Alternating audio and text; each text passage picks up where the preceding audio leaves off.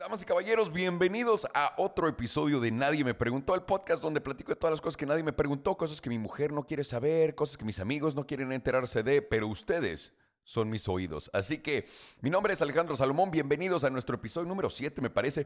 Oigan, tuve un problema con el último, mil perdones, no pude subir el video a, a YouTube, pero como saben estamos en YouTube, en Instagram, en Facebook, en todos lados. Así que nada más busquen el canal de, eh, ahora sí que búsquenme a mí y ahí lo encuentran. No se preocupen, en YouTube andamos y en Facebook en The Swipe o Alejandro Salmón Emprendeduro.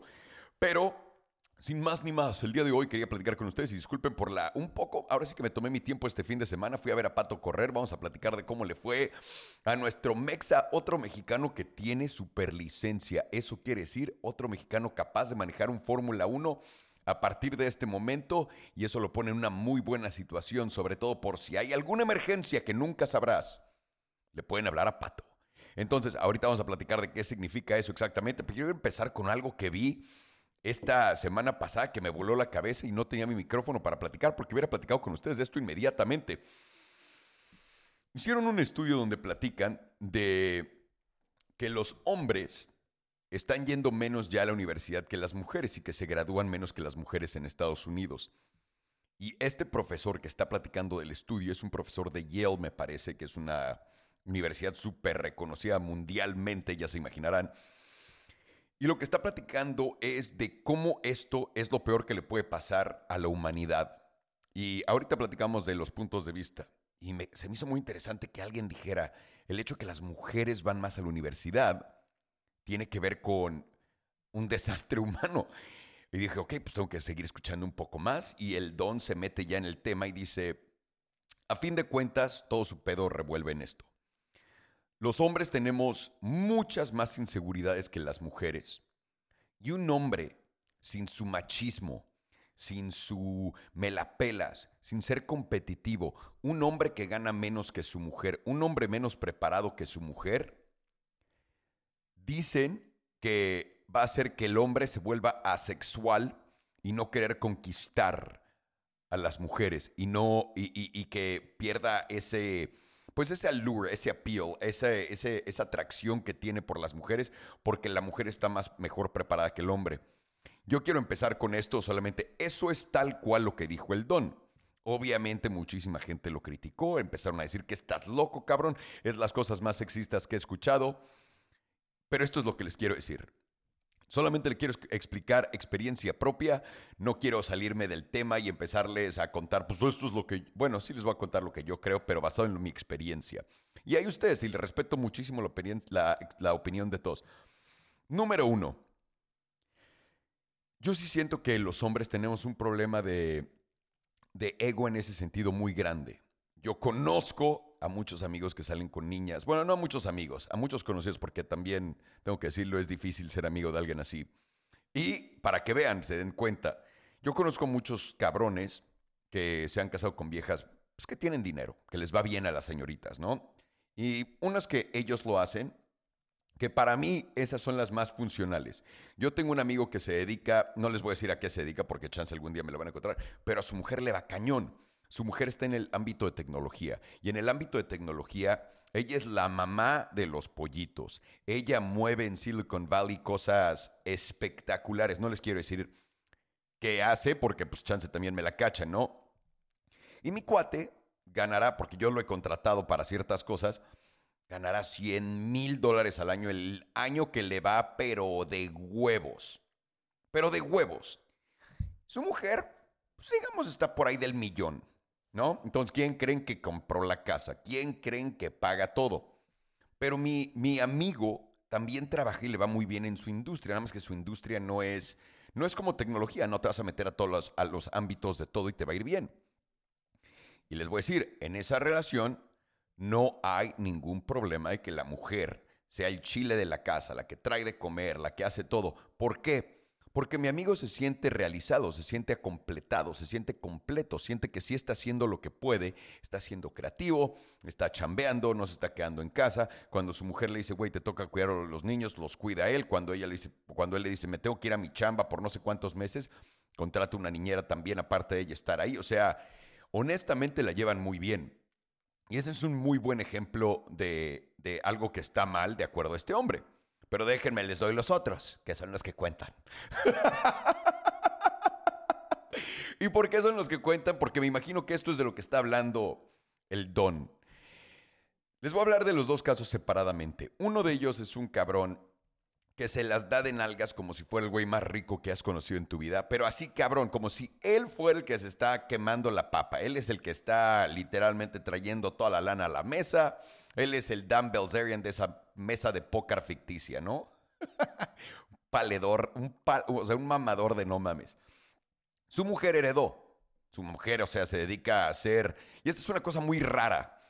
Su mujer se dedica a ser creo que es psicóloga, no, psicóloga, no psiquiatra. Psiquiatra es el que te da medicina, psicólogo es el que habla contigo. Es psicóloga. Y digamos que no está tan, tampoco tan acompletada, ¿no? Todo el tiempo quiere estar de vacaciones, todo el tiempo quiere irse de peda, todo el tiempo quiere comprarse bolsas que jamás. O digamos que la psicóloga más perro del mundo no se puede comprar lo que esta mujer, ¿no? La más perra. Y digamos que esta mujer no le echa tantas ganas a su carrera. Este cabrón ha estado de mantenido ahí por no sé cuánto tiempo, pero se las da como si fuera él el de la lana. Nunca sabrías, a menos de que ya los conocieras bien, bien, bien, qué está pasando. Porque la mujer lo deja actuar tal cual, que dirías, pues güey, qué chingón que la mujer lo apoye. Ahorita platicamos de eso. Entonces este doy se las da así. Se llevan bien, pero él no hace nada, no tiene como ganas de hacer nada más en su vida. Y lo oyes platicar y no platica de nada y lo ves con mujeres, y esto es por lo que es diferente a lo que les voy a platicar del otro. Y lo ves con mujeres y ni les tira pedo ni nada. Dirán, güey, pues claro, güey, ¿cómo le va a tirar pedo a las mujeres cuando su mujer es la que es millonaria y la que lo puede mandar al carajo? Sí, pero no funciona así el mundo, aunque no lo crean, cabrones.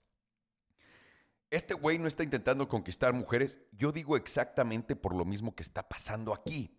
Yo creo que el güey está mamando tanto diario, que tiene tanto varo, por lo mismo que está diciendo este señor. Su masculinidad interna, lo que le dé propósito a este cabrón, porque no sé qué le dé propósito, es literalmente el tener dinero. Y no es suyo y es de su vieja. Pero al mismo tiempo, consciente o subconscientemente, este cabrón no puede salir del problema de que su mujer es la que manda y pues de que él no no tiene voz ni voto en la casa cuando de verdad importa. Entonces la mujer trae a los amigos que le cagan los huevos a este güey. Le vale madres. No, que este güey quiere invitar a alguien de peda y su mujer le dice, no, no, no, tú, ese cabrón no viene. Pues no puede venir. Sí lo veo muy trastornado. Ahora, ¿a qué evolucionó esto? Tuvieron hijos. El gran, la gran señal de puta, nuestro, mi vida vale verga, la tuya vale verga, nuestra relación está en el ano, pero ¿sabes qué hay que hacer? Hay que tener hijos de una vez. Ese tipo de hijos. No estoy diciendo que todos los hijos sean iguales, pero estos sí son ese tipo. Tienen hijos, la esposa está súper encargada de los hijos, a la verga con su carrera, entre comillas. Y este güey pues, sigue de mamador. Toca la pandemia, se los lleva a la verga. Completita, ¿no? Porque ya no tienes de qué platicar. Ya cuando eres una persona que no hace nada por ti misma, como lo son ellos dos, la neta me imagino que has de tocar una pared gigantesca de cosas que puedes platicar de, o sea, a menos de que haya un nuevo show en la televisión o que alguno de tus amigos esté divorciando o que tengan un pedo y que le puedas contar de sus chismes. No creo que tengas mucho de qué platicar honestamente si no estás rascándole a la vida por los huevos, ¿no? Entonces, se emputan, se pelean, se mandan a la verga y este, se divorcian y este cabrón se queda solo. Y este cabrón solo, güey, está loco, perdió la cabeza, no tiene no le quedó nada de su hombría ahora ya que está solo otra vez. No sé, no sé cómo explicarlo. El hecho de que su mujer hubiera tenido varo y que le hubieran dejado ser el alfa, ¿no? En, los ojos de todos. El hecho de que ninguno de los dos trabajaba, el hecho de que nunca hicieron nada con su vida más allá de pues, procrear, güey, que ahora sí que cualquiera que tiene los genes correctos puede, ¿no? Hay gente que obviamente no puede, pero pues digamos que es más fácil tener hijos que tener una vida muy verga que te armas, ¿no? Porque la vida verga cuesta un chingo de trabajo, no nada más es una acogida. Y del otro lado tengo otro cuate que yo trabajaba con y este cabrón se encontró una mujer que su papá no les puede explicar el dinero que tiene el papá, no les puede explicar. Y trabajábamos mucho ese güey y yo juntos en varias cosas. De la nada el güey empezó a desaparecer, desaparecer, desaparecer, a dárselas de nalgas, comprarse relojes chingones, pum, pum, pum se va a casar con esta mujer. dije, ¿sabes qué, güey? Ya este es uno de los güeyes que ya no puedo ver más.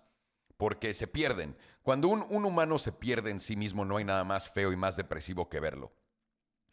Y te van a traer con ellos, ¿eh? No crean que no, aunque crean que se le está yendo bien, cuando ves a alguien que está perdido, que se le está dando de nalgas, corre, corre, cabrón, corre. Te lo, te lo, te dice tu tío Salo que está ruco y que las ha vivido.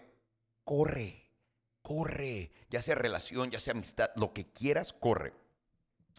Este cabrón pues, chambeaba y la chingaba, pero claramente cuando conoció a esta mujer, pues dijo, aquí soy, güey. Se casan. Este es otro problema grande. La mujer es insoportable ella sí hace algo. Ella es muy clavada en lo que quiere hacer, pero también es una de esas personas que hizo una cosa medio bien una vez y sigue traumada con seguir intentando hacerlo después de 15 años. Y es de, güey, ya, ya déjalo. Por el amor de Dios, ya déjalo. Evoluciona, haz otra cosa, ya déjalo. Ya lo intentaste todo este tiempo. Pero esta mujer sí se lo trae de pendejo. Esta mujer sí es de, a ver, papi, te vienes para acá y vas a hacer esto por mí. Y dirás, puta, ese güey a estar peor. No, ese güey todavía sigue ahí porque está muy interesado en lo único que tiene, que es dinero. Pero aún así ese güey está, me imagino, no se le pierde como el encanto con las mujeres. Al otro güey sí. Y yo no entiendo dónde este cabrón saca la hombría cuando el otro debió ser más hombre porque, pues mínimo de mentiroso decía que era él el de la lana. Pero este güey, o sea, todo el mundo sabe que su mujer es el que lo mantiene y que se lo traen así. Y no me cabe muy bien en la cabeza exactamente cuál es la línea, dónde te pierdes. Y es correcto, algo de lo que está diciendo este profesor en su estudio es cierto. A los hombres nos cuesta trabajo no ser el alfa, el que paga, y nos trastorna de una manera u otra. No importa cómo lo quieran ver, y, es por eso también que ahorita mi siguiente tema quiero platicar es de el uso de la religión personalmente. No, no les voy a platicar de cuál es la buena, cuál es la mala, ni nada de eso, pero del para qué es la religión, que tiene que ver mucho con esto. Estos hombres están perdidos, ya no tienen su hombría y así, y, y yo creo que en base a lo que está diciendo el profesor tiene razón, pero creo que también está muy sesgado. ¿Por qué? Porque yo creo que todo esto son cosas que debemos de hablar. Son cosas que están cambiando en la sociedad. En nuestros tiempos, en los tiempos de nuestros papás, era mucho más difícil ver que una mujer pagara por todo. ¿Por qué? Porque había menos mujeres ricas, menos mujeres chingándole, menos mujeres vergas. Y no porque pues de la nada se volvieron inteligentes, porque la neta, o sea, la opresión del hombre sobre la mujer hace una cagada a través de la historia, en donde sea, donde lo quieran ver, ¿no? Con ámbitos machistas, pensamientos machistas, sexistas, estupideces. Y es muy cierto. Pero ahorita hay muchas mujeres muy riatas que le está yendo muy bien. Y veo del otro lado a mi, a mi cuate que todavía se siente completado, que se siente realizado, que se siente contento consigo mismo y lo que está haciendo. Y no ha perdido un centavo de su masculinidad, de su hombría y de su conquistador. Y no es que se esté yendo a chingarse a todas las viejas, no. Pero está allá adentro. Veo un güey muy completo con mi cuate. Con los otros dos veo un poco de dos güeyes rotos de diferente manera y estoy intentando justificar el por qué lo estoy poniendo así. Y es lo que quiero decir. Este hombre, este profesor que salió a decir esto, está mal en el sentido de que, está bien en el sentido de que, sí, los hombres sí nos pega muy cabrón que no aguantamos que las mujeres ganen más. No hay. Yo no me puedo imaginar honestamente tener una relación donde mi mujer sea, es así, tal cual, pum, pum, y yo sin hacer nada y estar nada más sentado así con la mano para afuera. Jamás. Pero mi, sueño mojado es que a Belén le vaya cabrón en lo que hacemos juntos o en uno de sus negocios nuevos, lo que quiera hacer. Y que me diga, güey, ¿te quieres también? Toma, te compré un coche nuevo. Sería de huevos, güey, que nos compre una casa nueva. Porque yo también sigo chingándole y nunca, nunca, nunca, nunca se perdería mi hombría en eso. Jamás. Pero sí en el hecho de que yo conmigo mismo no estoy contento. Y eso es justo lo que nos lleva al otro tema. Pero antes de eso voy a cerrar diciéndolo muy concretamente el problema aquí no es el título. El problema aquí es el contexto dentro de la cabeza del hombre, del hombre que se debilita, del hombre débil frente a una mujer. Ese es el problema. Una mujer fuerte jamás va a ser el problema en este mundo. Un hombre débil, un hombre débil es el problema de este mundo. Y no viene la debilidad de la falta de poder o de la falta de dinero, viene de la falta de hacer. Es lo que les quiero decir en esta. ahora quiero llegar a mi siguiente tema, que es el de la religión. Antes de que todo el mundo brinque y diga, no, tú qué sabes de religión, no estoy... Tranquilos, no estoy platicando de qué religión es buena, qué religión es mala, ni diciéndoles que se van al infierno, ni nada por el estilo, ni que dejen de creer. Nada de eso. Esto es solamente una observación de un tercer punto y a los que les sirva, les sirve y a los que no, no. ¿Por qué? Porque esto tiene que ver con tu formación de ser. Esto tiene que ver con el problema que tiene mi cuate o mis cuates que andan casados con la mujer llena de varo y que no entienden por qué son miserables. Porque dirías, güey, qué chingón tener todo el varo del mundo, ¿no? Pregúntale a ellos cómo les va, cómo los trata la vida. Entonces, es lo que quiero que entendamos. Vamos a platicar de la religión como es presentada, envuelta y, dada a nosotros, sobre todo en nuestro, nuestro lado del mundo, ¿no? Eh, lo que es la religión de las Américas.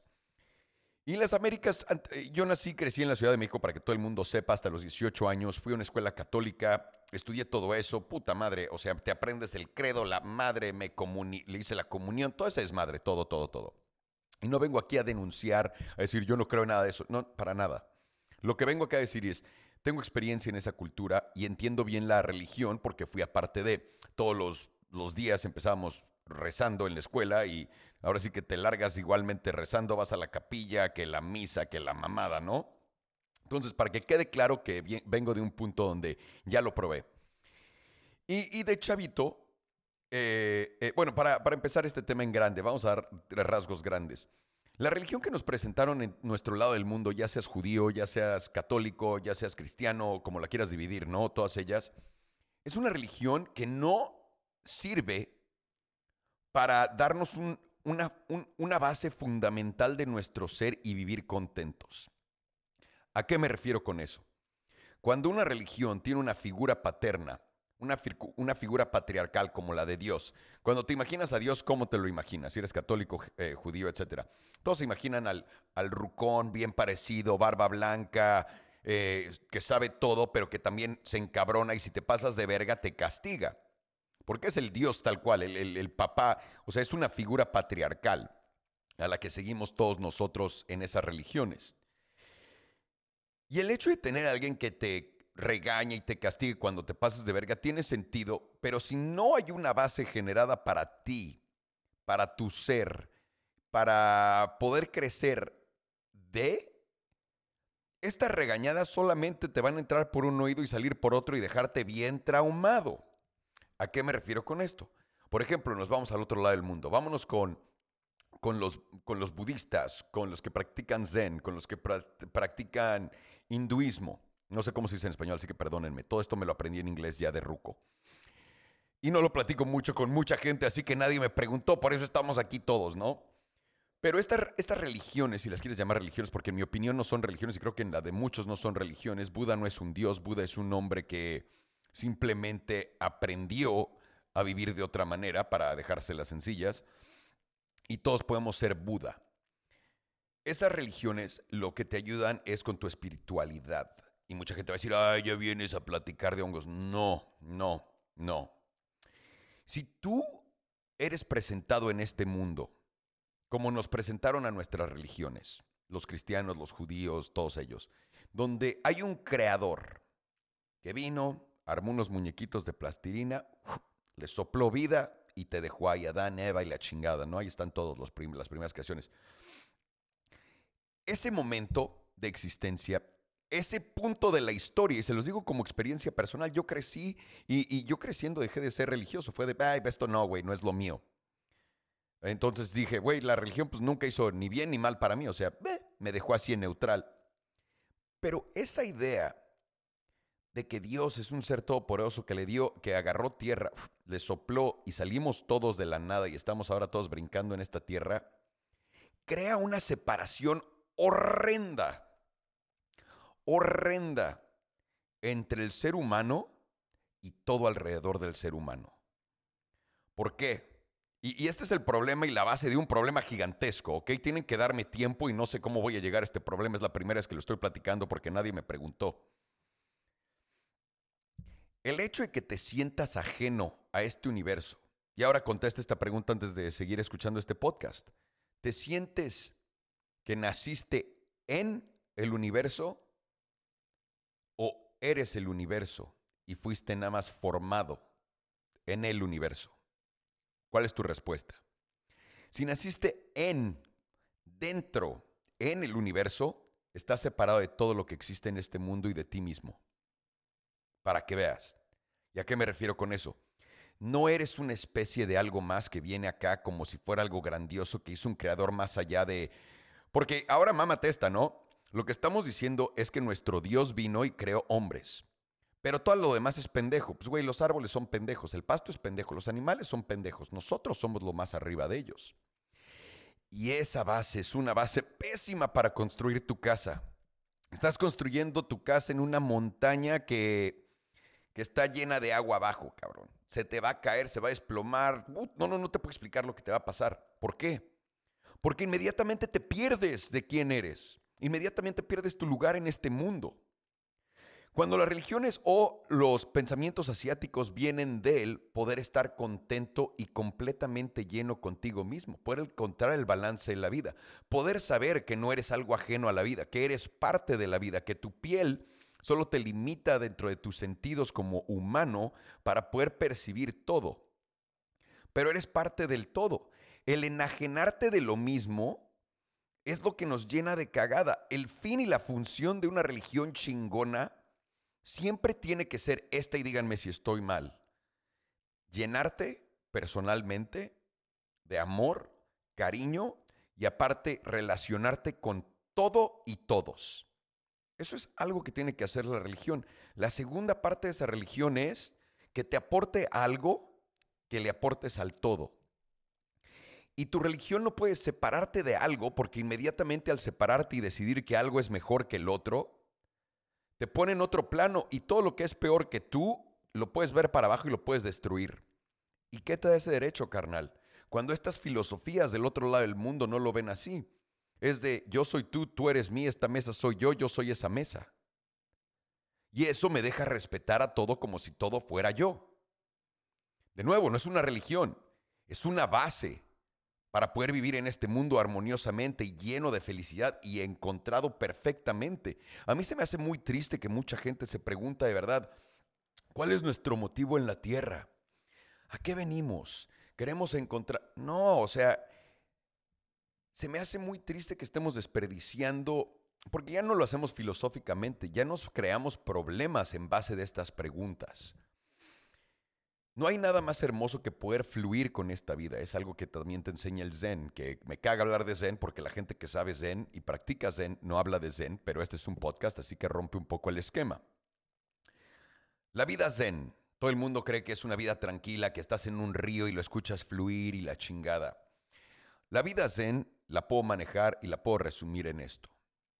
Y esto es algo que la religión nunca toca. La vida es un baile de todas las cosas en este universo al mismo tiempo. Todo está bailando, izquierda, derecha, un ritmito, ¿no? Todo tiene su ritmo.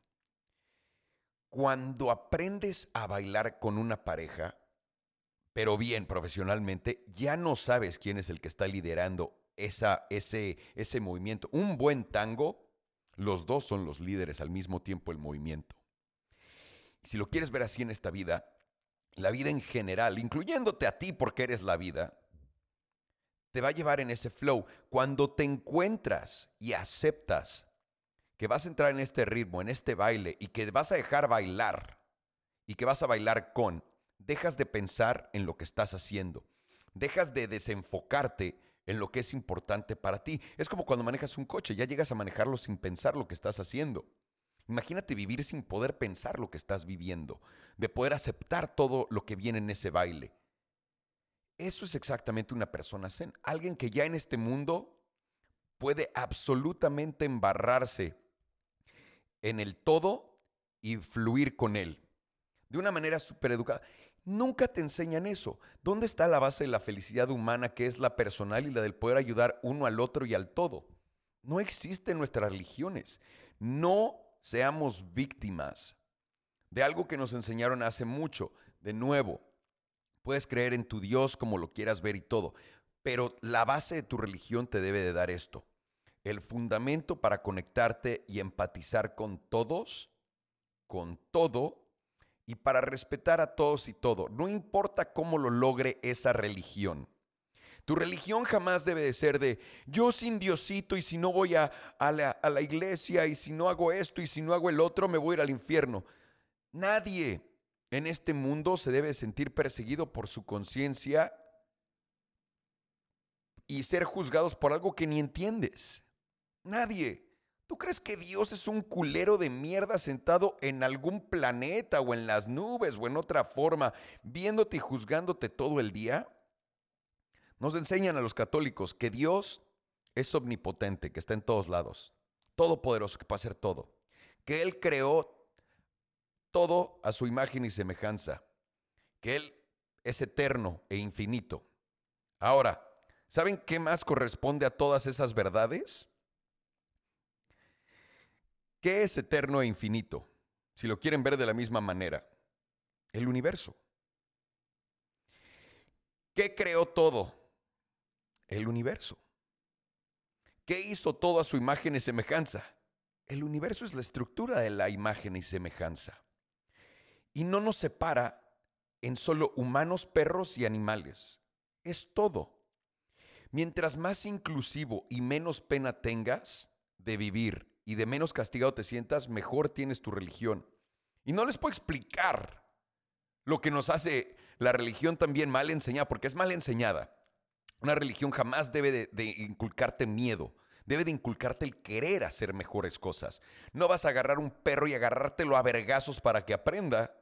Vas a agarrar un perro y le vas a dar cosas chingonas cuando hace algo bien. Cuando hace algo mal, pues chance eh, eh, cuando hace algo mal, pues chance tener otro approach en vez del castigarlo y putearlo.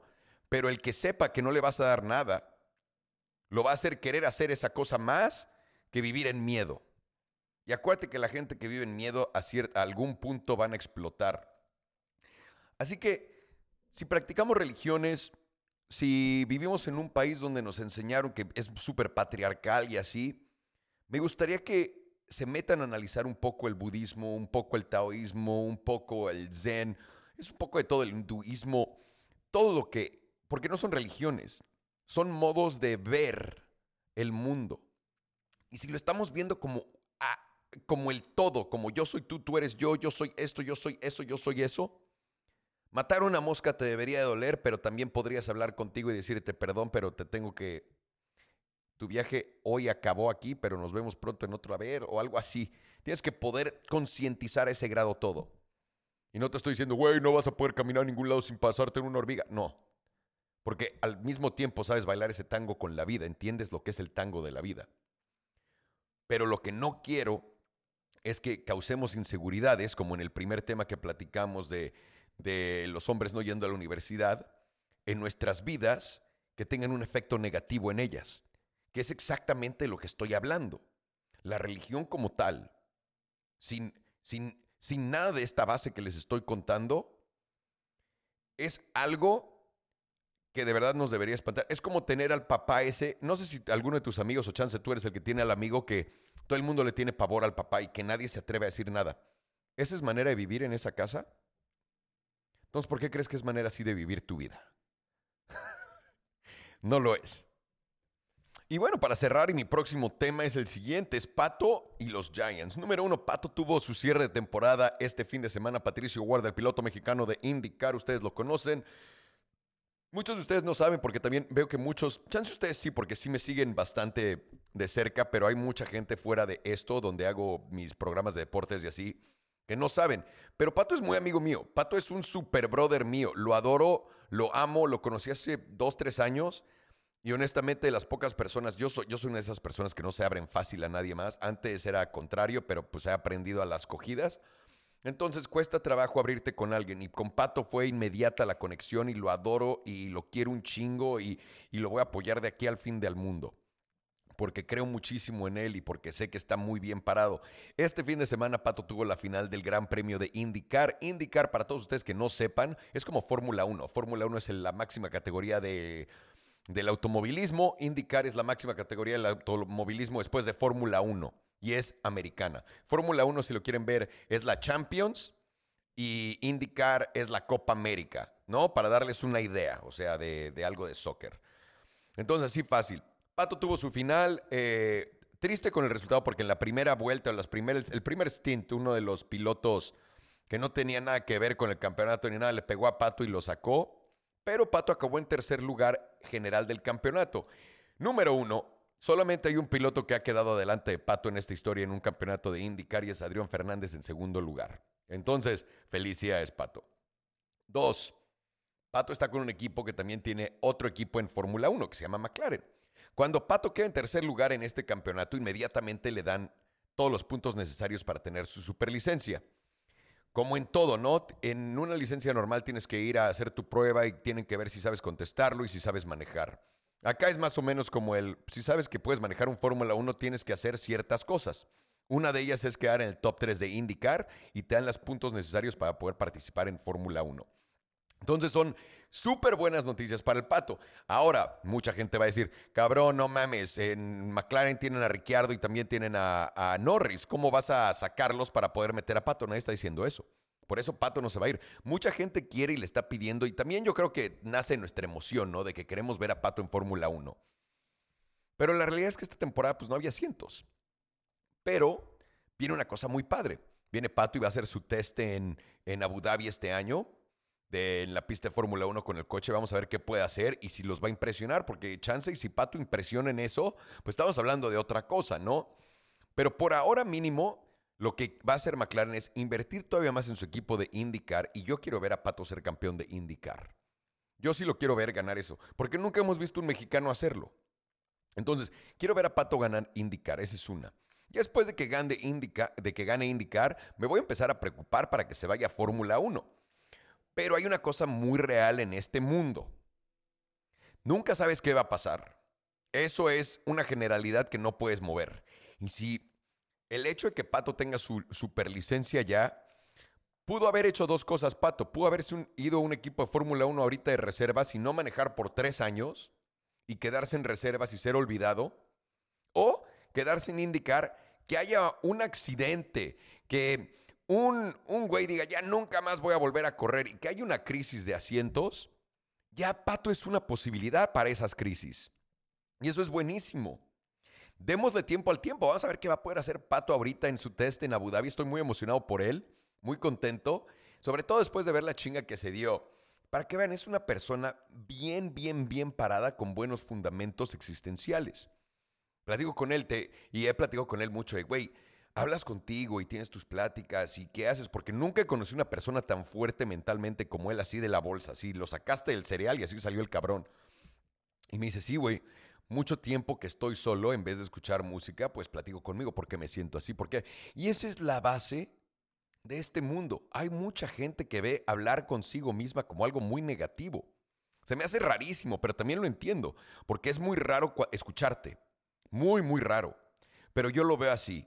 Yo soy dos personas, el que creo que soy yo y el que soy yo. Porque yo no sé latir mi corazón, yo no sé mover mis... O sea, si me preguntas cómo muevo la mano y la abro y la cierro, pues sé que se abre y se cierra si lo pienso, pero no sé cómo funciona. No sé cómo respirar, no sé cómo ponerme en automático, no sé cómo digerir mi comida. O sea, el yo de verdad es un güey muy verga. Entonces hay veces que tengo que escucharlo, poder platicar con él para entender qué le falta, qué necesita y yo no meterle el pie como su ego. Es como yo veo esto. Y Pato lo hace así, de la caja de cereal sola. ¿Saben cuántos años me tomó poder entender esto? Una, una vida. Y este chavo lo está haciendo. Se me hace impresionante, impresionante y estoy muy contento por él, muy orgulloso, muy emocionado. Sobre todo, de nuevo, solamente aplaudimos. Hay dos cosas que, quiero decir.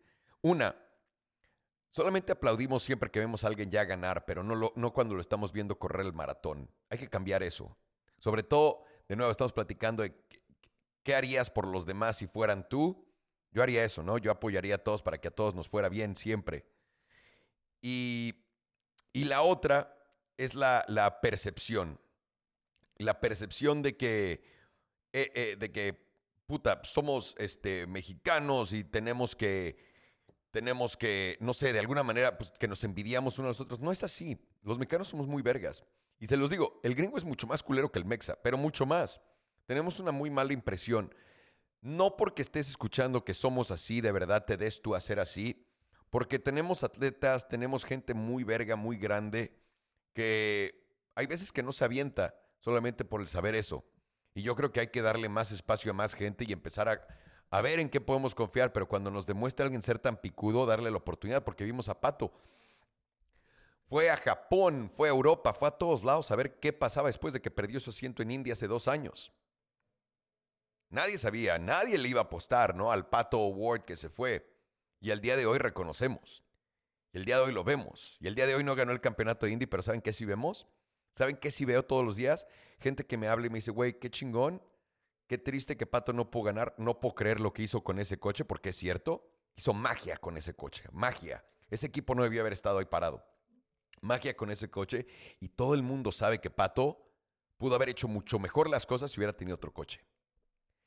Y eso no es algo que escuchas de todos los pilotos en el mundo y es muy raro escucharlo. Es algo que escuchas de Russell, es algo que escuchaste de Verstappen, es algo que escuchabas de, ¿cómo se llama este cabrón? De Leclerc cuando estaba con Alfa Romeo.